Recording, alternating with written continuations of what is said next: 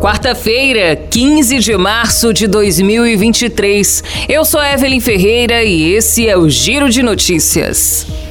O Ministério da Educação divulgou o resultado do Fundo de Financiamento Estudantil, FIES, do primeiro semestre de 2023. No total, 205 mil candidatos se inscreveram para disputar 67.300 vagas em instituições particulares de ensino superior.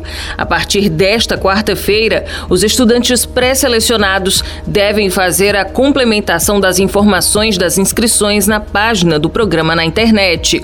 O prazo vai até o dia 17 de março. Depois é necessário validar as informações apresentadas no ato da inscrição em até cinco dias úteis após a data da complementação da inscrição, feita na página do FIES. Para validar, o pré-selecionado deve procurar diretamente a instituição de ensino superior, que irá informar ao estudante sobre o meio a ser utilizado para o recebimento da documentação exigida, se em formato físico ou digital.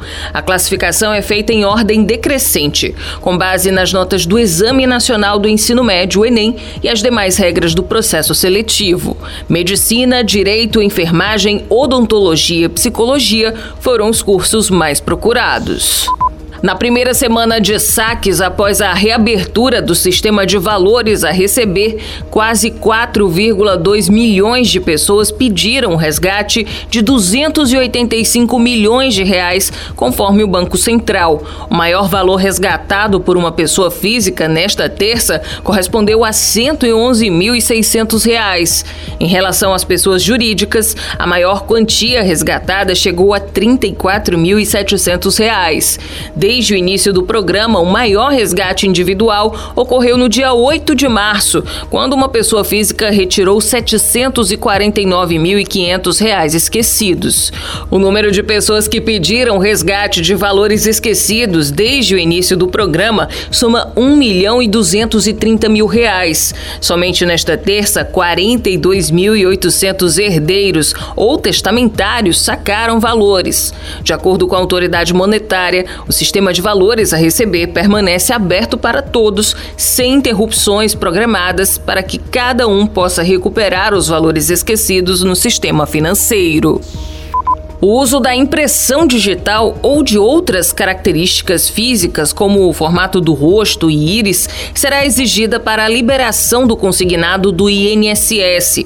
A obrigatoriedade da biometria para empréstimos destinados a aposentados e pensionistas teve as normas divulgadas em novembro por meio de uma instrução normativa. As instituições financeiras tinham até janeiro para se adequar às regras, mas uma nova instrução normativa estendeu prazo prazo por mais dois meses. Para garantir a segurança dos aposentados e pensionistas, o INSS pede aos bancos que já possuem a funcionalidade para que utilizem somente a biometria nos empréstimos consignados. As instituições financeiras podem utilizar os próprios sistemas biométricos, desde que eles se enquadrem nos parâmetros definidos pelo órgão.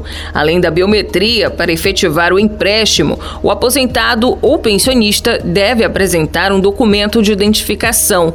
A transação pode ser feita presencialmente ou por meio dos canais digitais, sendo que não é permitido contratar o consignado por telefone. Os bancos que não se adaptarem às regras até abril serão descredenciados e não poderão mais oferecer a modalidade de crédito. O Giro de Notícias tem produção de Igor Silveira, na sonoplastia André do Vale. Essas e outras notícias você confere no gcmais.com.br.